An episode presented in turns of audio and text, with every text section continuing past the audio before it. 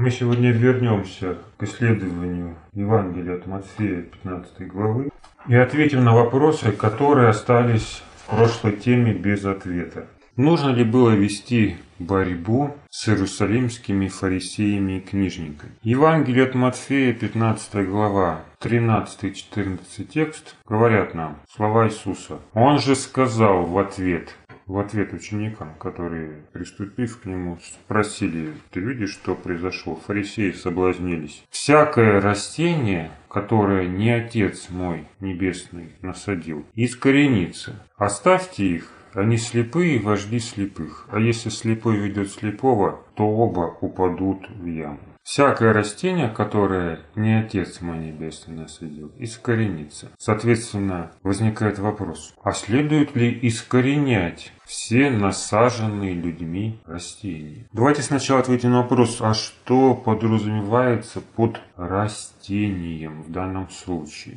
Что может расти? Нация может расти, государство может расти, виноградник может расти, ребенок может расти, религия может распространяться. Что имеет в виду Иисус Христос? Он это применяет кому? Выше говорится, опять же. Тогда ученики его, приступив, сказали ему, знаешь ли, что фарисеи, услышав слово сие, соблазнились. И вот в ответ на эти слова он говорит, всякое растение, которое не Отец мой Небесный насадил, искоренится. Что здесь является растением? Люди, которые в данном случае соблазнились. Соответственно, вывод такой может прийти на ум. Всех, кто соблазняется, нужно искоренять. Так? Искорениться само. Само оно искоренится. Когда-нибудь, конечно, все искоренится. Вопрос, что делать ученикам. И Христос говорит им об этом, что им нужно делать. Он говорит, оставьте их. Он призывает их искоренять. Он не говорит, искореняйте их. Он говорит, оставьте их. Потому что если вы будете с ними, то будете искоренены и вы. А при чем тут ученики? Они написано слепые вожди слепых. А при чем тут ученики? А если слепой ведет слепого, то оба упадут в яму. Ученики здесь могут играть роль ведомых, тех, кого ведут книжники и фарисеи. То есть в данном случае речь идет не просто о каких-то людях, которые соблазняются. Они будут искоренены. А речь идет о лидерах, которые ведут за собой людей. И это не просто какие-то выдающиеся личности, как то иерусалимские фарисеи и книжники, а это основополагающая религия иудеев, во главе которой стали книжники и фарисеи. Ведь растение вырастает из чего? Растение вырастает из семени. Христос использует тот же образ, который он использовал ранее в притче.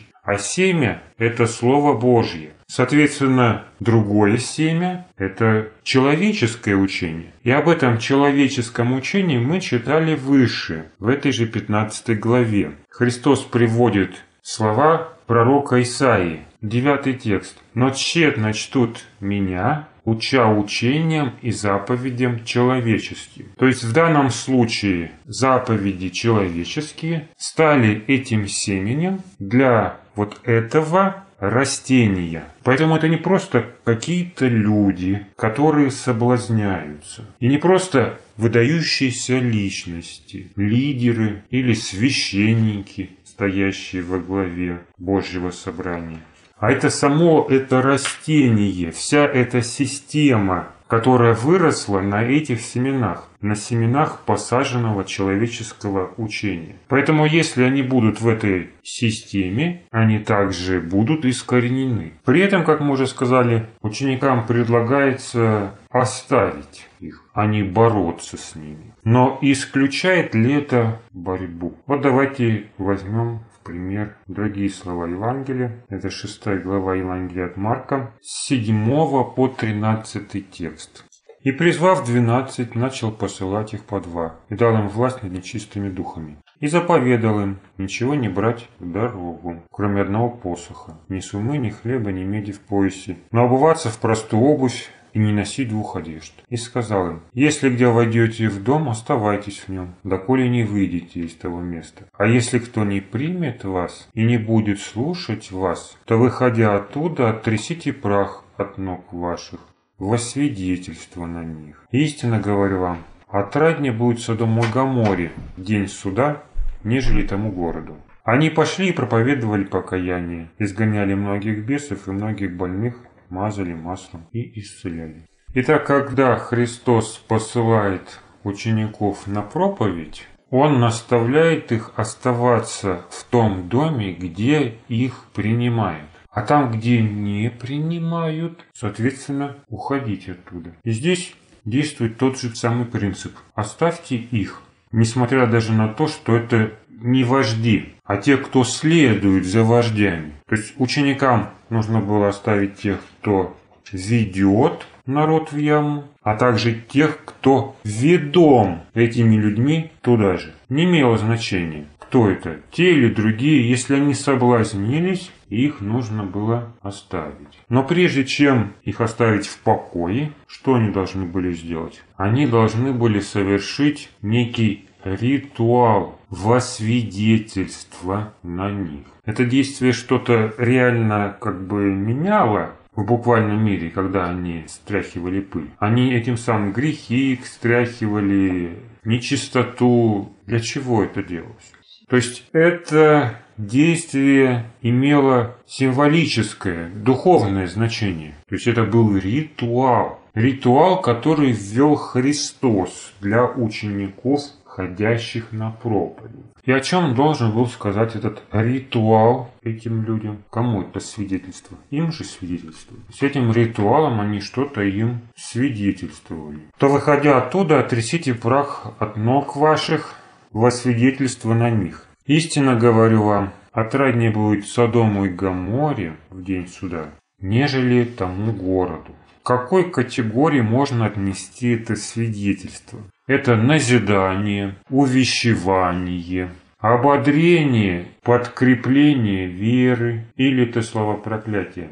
А не то же ли самое делает Христос, когда проклинает смоковницу и говорит ученикам, если будете иметь веру, то не только сделайте это со смоковницей, но и горе скажете, выйди отсюда и вернись в море будет. То есть искоренится смоковница, гора. Получается, это свидетельство о том, что эти убеждения людей, их неправильная жизнь искоренится. И это единственное свидетельство, которое слышат люди от учеников, когда те проповедуют Евангелие. Если мы возьмем во внимание другие примеры, то мы сможем увидеть, что Христос неоднократно что-то делает этому народу во свидетельство. Например, Евангелие от Матфея, 8 глава, 4 текст. «И говорит ему Иисус, никому не сказывай, но пойди, покажи себя священнику, и принеси дар, как вы повелел Моисей, во свидетельство им». Во свидетельство кому? Кто должен был получить это свидетельство, если он никому ничего не говорил? Он говорит, покажи себя священнику, то есть тот, кто видел это во свидетельство им, то есть тем, кто находится сегодня у власти, фарисеям и книжникам, те, кто сел на этом седалище Моисея. И когда в последнее время, уже о том времени, о котором говорит 24 глава Евангелия от Матфея, будет проповедано Евангелие по всей вселенной, оно тоже будет проповедано во свидетельство всем народам. Это слова благословения, а может быть это слово проклятие. Христос неоднократно поступает так, чтобы его действия стали причиной для свидетельства. Например, он исцеляет Сухорукова в субботу. По Евангелию от Марка он не просто отводит его в сторону, как, например, слепого, а вызывает его на середину, чтобы видели все, то есть провоцирует людей на ропот почему он это сделал в субботу. И люди, которые это видели, они соблазнились. Если он хотел сделать доброе дело, ну, сделай. Но зачем провоцировать? Хотел ли Христос таким образом чему-то научить? Можно сказать, он хотел раскрыть суть Божьего закона, научить правильному соблюдению субботы. Но люди, которые соблазнились, они чему-то научились после такого случая, когда он бросает вызов им тем, что исцеляет Сухорукова вопреки их представлениям. Нет, они ничему не научились. Ожидал ли Христос, что они научатся? Нет, он не ждал другой реакции. А для чего он тогда это сделал? То есть это было сделано во свидетельство. А то, что они соблазнились от этого свидетельства, определяло их участь. Будут они искоренены или нет. Точно так же он исцеляет больного при купальне. Парализованный провел много лет, пытаясь спуститься в воду, когда ее возмущал Божий ангел, но не было того, кто ему помог бы реализовать его план. Христос исцеляет его и говорит, возьми постель твою и ходи. Что такое постель, которую нужно было взять? Вот эта подстилка, которая служила ему постелью все это время, то, на чем он лежал. А исцеление это случилось как раз в субботу. И он бы в воскресенье там бы еще продолжал лежать. Никуда бы он не ушел, это сто процентов. И на следующий день тоже. Можно было бы вернуться, если это было время праздников, которые длились семь дней. Во всяком случае, нашелся бы хотя бы один день в неделю, чтобы можно было бы прийти и исцелить его. О чем мы говорили ему, фарисей. Ведь есть семь дней. Зачем в субботу именно надо было это делать. Ты специально, вот ты специально так делаешь. Ну да, получается специально. Значит, ты грешник. То есть умышленно делает это в субботу. А здесь он не только в субботу умышленно совершил это исцеление, но он еще сказал ему, возьми постель. Что было ценного вот в этой постели? Нельзя было ее оставить. Нельзя было ее оставить, и просто человек встал бы и пошел себе. Счастливый домой, без этой постели. Прям уж очень нужна была эта постель, да? Иисусу. Или если бы он ее оставил, ее кто-нибудь забрал. Кому она там нужна? Постель из-под больного. Да и если бы забрал, разве это не стоило бы вот этого исцеления? Но Христос говорит, вот забери эту постель отсюда и иди. И когда его увидели с этой постелью, вот тогда обратили на него внимание. Ты что ходишь с постелью в субботу? Нельзя носить никаких нож в субботний день. На что он ответил, вот тот, кто меня исцелил, тот и сказал мне, возьми постель и ходи. Для чего это было опять же сделано?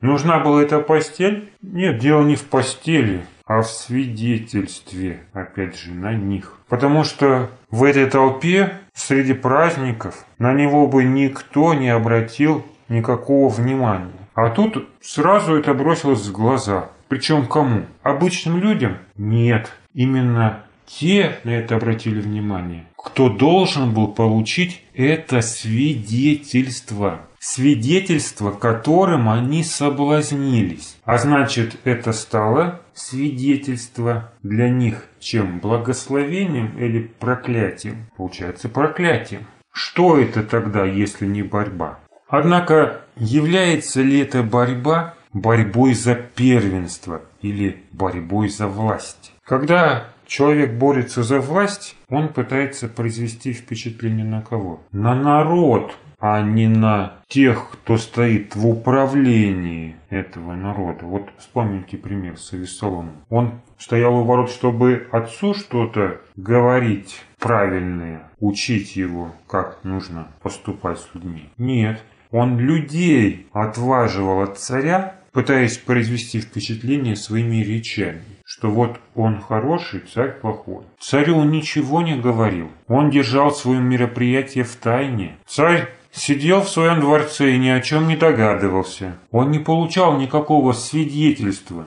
А вот на народ это влияние Авесолом оказывал. Христос же поступает иначе, мы видим. Многие люди даже не знают о том свидетельстве, которое получают книжники и фарисеи. Можно ли тогда это назвать борьбой за власть? Так за власть не борется. То же самое можно сказать и о борьбе за первенство. Самый яркий пример этому это борьба Исава и Якова. Их борьба началась еще в утробе матери. И когда Яков, который стал в итоге патриархом Божьего народа. Они оба дети Исаака, значит, дети Авраама, значит, евреи, да? Но Израилем стал именно Иаков. И когда он поборол Исава, когда исподволь получил благословение от отца, что он должен был получить с благословением? Он должен был получить силу, власть, имущество. А чем оборачивается его обман? Он своей немощи бежит куда подальше от гнева брата. И вся власть фактически остается у Исава. Фактически он остался с отцом. И имущество тоже у Исава. То есть он занял роль Исава в доме отца. Нет, он ничего этим не добился, но благословение получил от Бога когда прошел этот путь один. Даже выходя от Лавана, он был слабее Исава и боялся гнева брата. Но Бог был с ним, и он благословил его род, когда тот отделился от семьи. Он не должен был занять место Исава. Он должен был оставить что предлагал Христос ученикам, оставить их, потому что род Исава был проклят. Точно так же и Христос. Он не призывает учеников возглавить иудейский народ. Он создает свою новую религию, проклиная ту систему, которая была у книжников и фарисеев. Это другая уже система. Это отдельная от иудеев экклесия а не оправдавшую ожиданий смоковницу проклинает. То же самое происходит и с христианской церковью в конце времен. Бог проклинает отступившую жену, а народ мой, как говорит книга Откровения, должен от нее выйти, оставить, то есть отделиться, чтобы стать этой новой чистой, непорочной невестой Христа. При этом происходит между духовными и плотскими христианами, как в семье Исаака, между Исавом и Яковом, борьба. Не происходит борьбы. А что тогда делают два свидетеля? В чем состоит суть их свидетельства? Это свидетельство благословения или проклятия? Если благословение, то почему вместе с ними в мир приходят суды? И в результате этих слов проклятий разорена блудница. Но опять же, является ли это проклятие средством борьбы за земную власть? Вот когда церковь начинает бороться за власть земную, она духовно умирает о чем нам говорит и шестая глава книги Откровений. По современному летоисчислению это происходит где-то в начале IV века со смертью Константина, когда Афанасий, тот самый Афанасий, который вел доктрину о божественности Христа, поднимает вопрос о земной власти церкви. Сам он ученик Александрийской школы.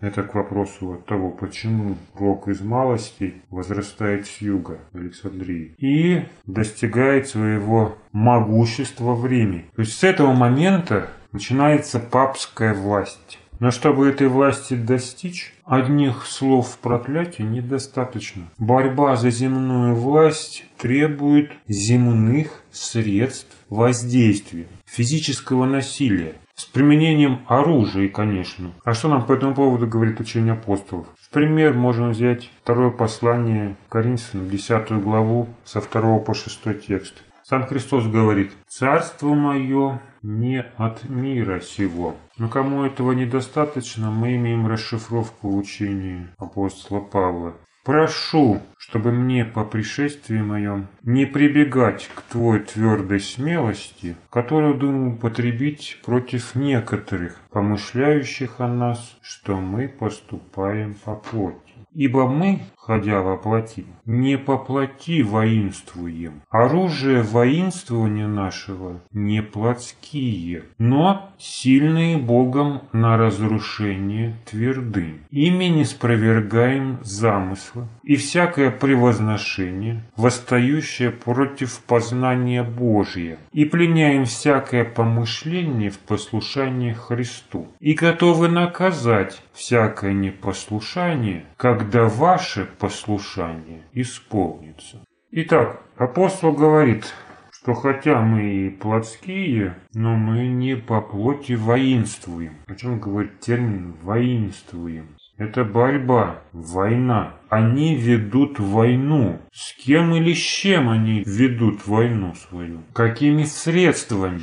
Оружие воинствования нашего не плотские. Не плотские. А значит, это не то оружие, которое способно захватить власть в этом мире. При этом написано оружие, сильные Богом на разрушение твердынь. Что делает оружие, о котором говорит апостол Павел? Оно разрушает твердыни. И что является этим оружием? Похожее высказывание есть и в послании к Ефесиным, 6 глава, 11 текст. «Облекитесь во все оружие Божье, чтобы вам можно было стать против козней дьявольских, потому что наша брань не против крови и плоти, но против начальств, против властей, против мироправителей тьмы века сего, против духов злобы поднебесной. Для сего примите все оружие Божие, дабы вы могли противостать в день злый, и все преодолев устоять. И что там за оружие далее перечисляется? Итак, станьте припоясав чресла ваши истинною, облегши броню праведности, обув ноги в готовность благовествовать мир, а паче всего возьмите щит веры, которым вы сможете угасить все раскаленные стрелы лукавого. И шлем спасения возьмите, и меч духовный, который есть Слово Божье. Вот что за оружие, которым ученики Иисуса не спровергают твердыни. То есть, несмотря на то, что оружия не плотские, а значит какие?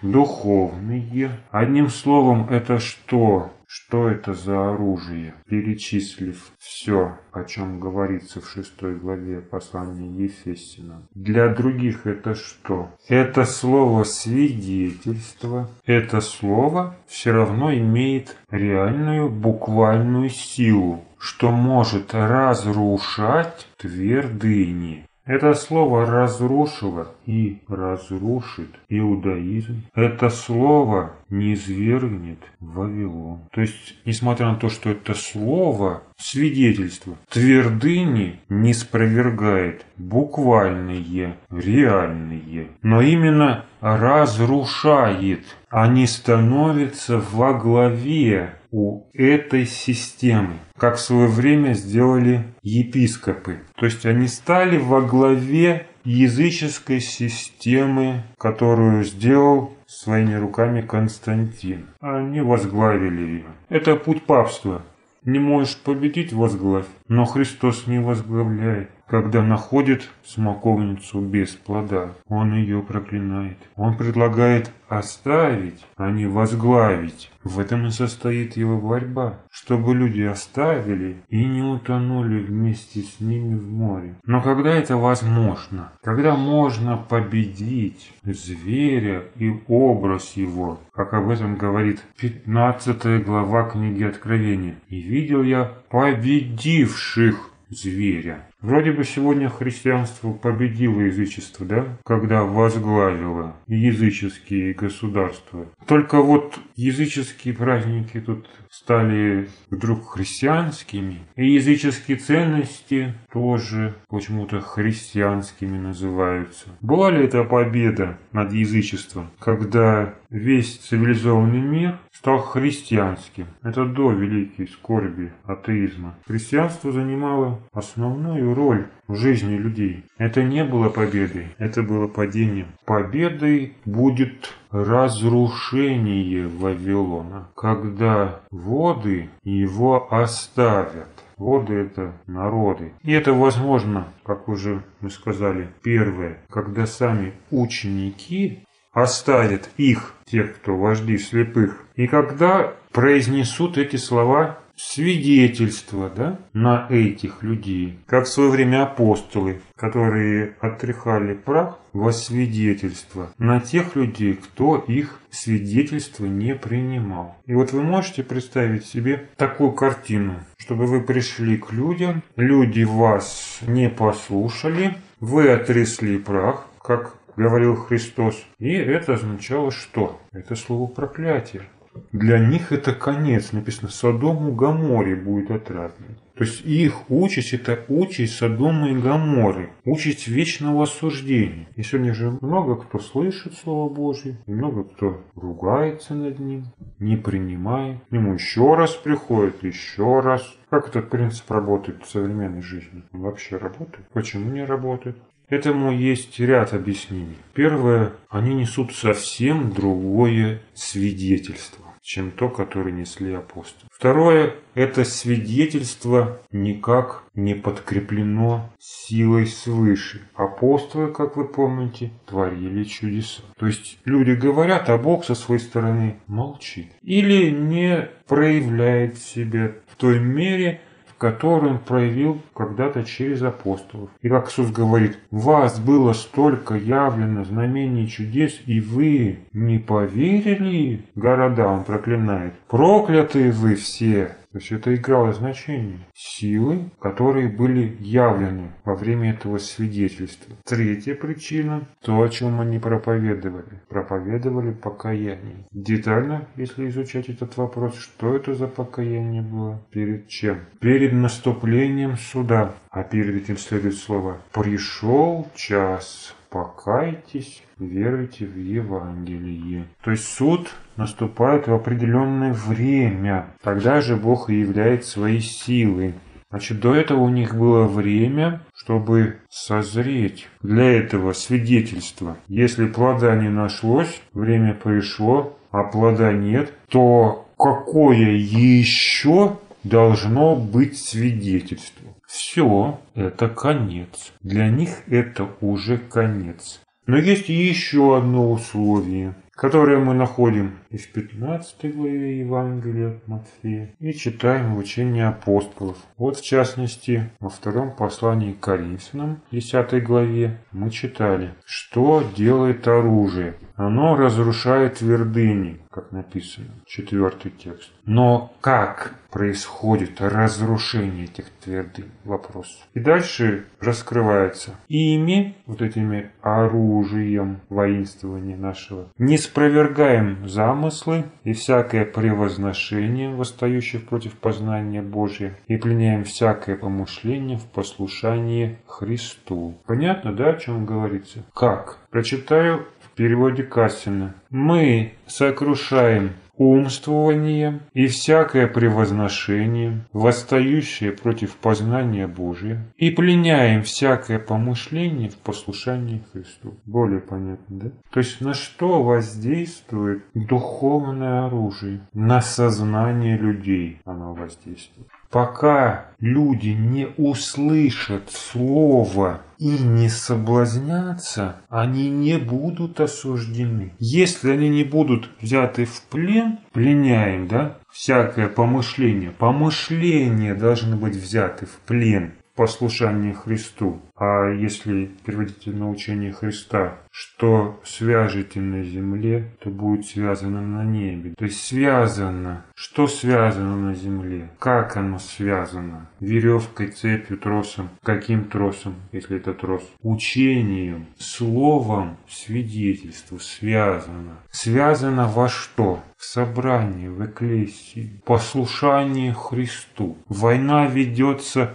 против превозношения, восстающего против познания Божьего, сокрушает умствование. Поэтому если человек не будет побежден этим оружием, то он останется кем для того, кто ведет войну? Ну вот представьте себе, государство воюет против государства, да? И одно государство победило другое государство. И, и все, война закончилась. Капитулировалось государство признала победу, и война на этом закончилась. А если государство не побеждено, оно остается его врагом. И что не смогло сделать Слово Божье, разрушить умствование, превозношение, восстающее против познания Божьего, то сделает Бог, разрушит. Поэтому написано, и готовы наказать всякое непослушание. И тут еще один нюанс такой есть один. Когда? Когда?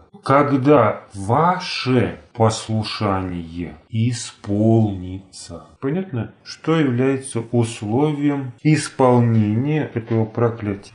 Когда вы будете послушны. Сначала вы должны быть послушны. Вот ваше послушание исполнится, и будет наказано непослушание тех, кто не покорился этому слову. Потому что как Бог может судить народ, если те, кто осуждает, ничем не отличаются от тех, кого они осуждают. Если Бог начнет судить, то будут наказаны все. Поэтому Он ждет. Слово действует, но наказание ждет. Ждет, когда ваше послушание исполнится. Вот что является, наверное, самым важным условием исполнения слов Божьего проклятия. Потому что когда те, кто проклинают, ничем не отличаются от проклинающих, они будут вместе с ними и осуждены. Таким образом, война действительно идет. Но эта война не физическая, а духовная. И окончание этой борьбы будет зависеть не только от тех,